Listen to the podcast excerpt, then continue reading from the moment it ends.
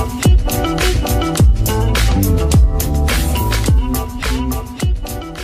guys, It's tea time with Beatriz. I'm Bruna. Today we're talking about the genre K-pop, which became really popular internationally, but people usually associate it with groups like BTS and Blackpink. But this style is not always about groups. So, if you're interested in knowing more about K-pop, stay with us. In today's episode, we're going to talk about a solo artist called IU, who is a young and talented South Korean singer, songwriter, actress, and philanthropist. She has been active since the year 2008 and still going strong with her career. She was born on May 16, 1993, and is now 28 years old. She comes from Seoul in South Korea, actual name is Lee Ji-eun, but she thought it was a very common name and chose IU as her artistic name because it comes from the phrase I and you, which symbolizes the union between music and people. She has been interested in pursuing her musical career since she was really young, but her life was not always easy. Her dad actually had trouble with gambling and made lots of debts, eventually losing all the family's money. Because of that, she and her brother they were forced to move in with their grandmother in a small studio room. Later in her middle school years, I realized her passion for singing, and this made her decide to become a singer. And after that, she attended 20 auditions and she failed all of them. And did you know she was even scammed by fake companies? Really? Yeah, she had a really hard time. So after that, she trained at Good Entertainment and eventually signed with LOEN Entertainment in 2007. And she trained for about 10 months and finally made her solo debut in the year of 2008. So, a curiosity is that she loved being in the studio because there she could eat as much as she wanted and she also had a place to sleep, which is sad and clearly shows that her family was struggling and didn't have much to feed themselves. And it's very surprising because usually trainees don't like staying at the company for a long time, but she enjoyed it. That's that's very sad. Yeah. Professionally, IU is an amazing singer, singer and songwriter. She debuted with the song Lost Child in her mini album Lost and Found. And did you know she was only 15 years old at the time? She was so young and so mature for her age. So let's hear a little bit of the song.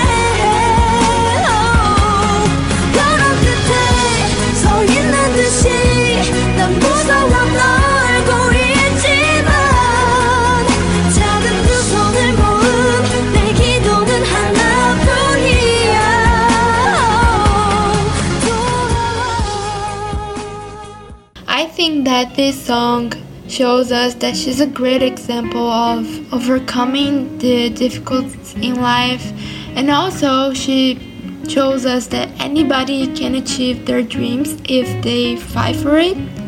She's such an inspiration, right? Yeah. It was the song Good Day that brought her national recognition. The song is the lead single of her 2010 album, Real. The song was also ranked number one on Billboard 100 Greatest K-pop Songs of the 2010 list. In total, the South Korean singer has released five studio albums, nine extended plays throughout her career. Among them, several topped the charts. She also collaborated with big names in the industry of K-pop like G-Dragon, Fiesta, and Suga from BTS. While you also appeared a lot of times on Billboard and Forbes magazine due to her incredible success as an artist. But she's not just an incredible singer, she's also a radio host, actress, and a philanthropist. She started uh, as a supporting role in the teen drama Dream High, which is my favorite drama. I love this drama too. Um, later on, she got the main character in dramas like Moon Lovers, My Mister, Hotel Del Luna, and several others. As a philanthropist, she donates to a lot of charities. She started in 2012 when she became an ambassador for South Korea's National Police Agency in their anti bullying campaigns in schools and never stopped since. And because her early life was so difficult, I think she tried her best to prevent that this didn't happen with more people. That's why she chose to start a philanthropist job, right? Yeah, definitely.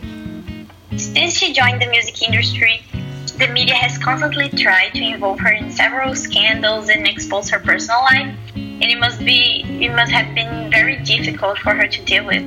So in 2018, she released the song BBIBBI, in which she talks about people crossing the line and speculating about her.